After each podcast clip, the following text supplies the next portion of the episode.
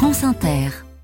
Le 7-10 sur France Inter. 7h21 en toute subjectivité ce matin avec le directeur de la Fondation pour l'innovation politique, Dominique Régnier, bonjour. Bonjour Nicolas Demorand. Vous nous parlez, Dominique, ce matin de la crise dans le monde agricole. On voit monter, Nicolas, un conflit entre les instances européennes et les agriculteurs qui sont aux prises avec de grandes difficultés à cause de l'inflation, des prix de l'énergie, du prix du gazole en particulier, des conséquences de la guerre en Ukraine, d'une concurrence mondiale féroce.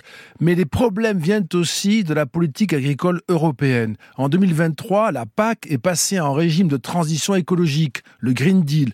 Ce Green Deal déstabilise dangereusement l'agriculture, comme l'illustre la réglementation des produits phytosanitaires. Citons l'exemple de néo-nicotinoïdes qui protègent les cultures que ravagent des invasions de pucerons. L'interdiction des néonicotinoïdes revient à sacrifier des pans entiers de l'arboriculture et de l'agriculture maraîchère européenne. Notre agriculture est fragilisée. En 2022, les cinq premiers pays exportateurs de produits agricoles et alimentaires sont les États-Unis, les Pays-Bas, le Brésil, l'Allemagne et la Chine. Il n'y a plus que deux pays européens parmi les cinq premiers exportateurs de produits agricoles. La France, qui s'inflige des interdictions de plus en plus strictes, a perdu sa cinquième place au profit de la Chine.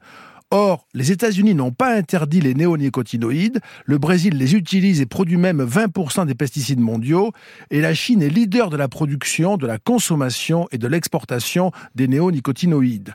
Leur interdiction aux produits importés en Europe ne s'imposera pas avant 2026 pour laisser à ces pays tiers le temps de s'adapter.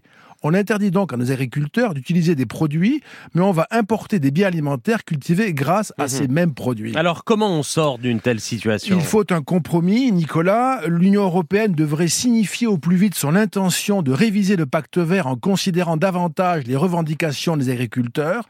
La multiplication et la radicalité des normes écologiques menacent la souveraineté alimentaire européenne et contribuent à l'exaspération des citoyens qui ne manquent déjà pas de motifs de mécontentement envers les instances européennes.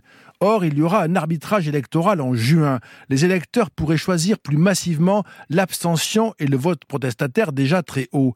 A-t-on noté que des manifestations paysannes avaient eu lieu récemment dans les sept pays les plus peuplés de l'Union européenne? Allemagne, France, Italie, Espagne, Pologne, Roumanie, Pays-Bas.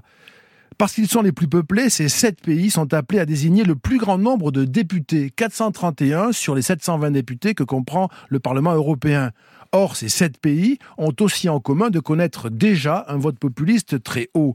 Le Green Deal va alimenter la poussée populiste du 9 juin. C'est un vote anti-européen et à un certain niveau, c'est l'Europe qui sera menacée et cette fois par les conséquences de ses propres décisions. Dominique Régnier, merci et à mardi prochain.